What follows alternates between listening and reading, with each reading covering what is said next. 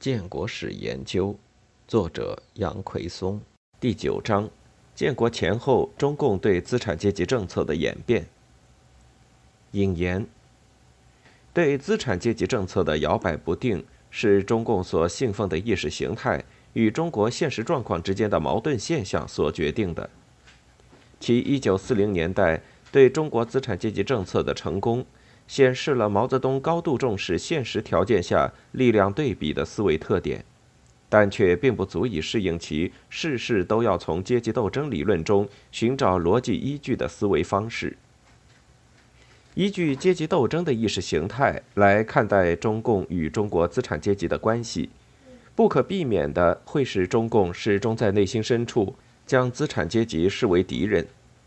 对中国资产阶级在大中小程度上的划分及其应对策略的设定，充其量只能是基于现实力量对比的考量，从利用分化对手的角度设定策略运用的手法，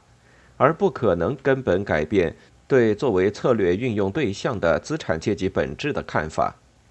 因此，当现实的力量对比发生了新的有利于中共的改变之后，中共对原本作为联合与团结对象的中国民族资产阶级的看法及其策略，又难免会发生新的改变。中共对中国资产阶级策略的改变，非常清楚地发生在一九四九年前后。中共成功地打败了国民党，也实践了自己建立联合政府的主张。但是，这一切依旧是基于现实力量的考量。随着新政权的建立，现实的力量对比不断的发生着有利于中共的改变，其依照意识形态的理论规定和联共部党史简明教程所提供的经验，不可避免地日益加强了对后者的警惕和戒备，进而逐步开始从团结利用方针，迅速转向了利用、限制、改造的逐步消灭资产阶级的政策。这一政策策略变化的趋势几乎是不可避免的。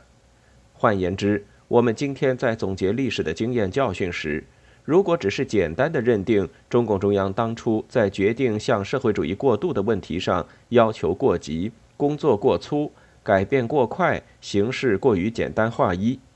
并不能看到问题的本质。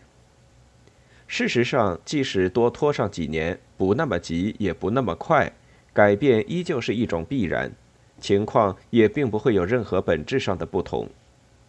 一方面，依据阶级斗争理论和苏联模式来认识社会主义，势必会把资本主义和资产阶级看成是中国迈向社会主义的一种主要障碍，而不得不努力限制、改造，直至消灭。另一方面，对资本主义和资产阶级的高度戒备和受到政权主导的两种制度。两条道路之间斗争的危机感，在建国后亦势必会日渐增强，从而导致无论是资本主义还是资产阶级，都必将在新中国失去继续存在和发展的条件与可能。所谓过急过快，不仅是一种必然，而且在相当程度上多半也是一种客观的进程。希望人为的放慢这种改变的速度。就如同希望当时的共产党人应当不以资产阶级为敌一样，就历史的进程看是不可能的。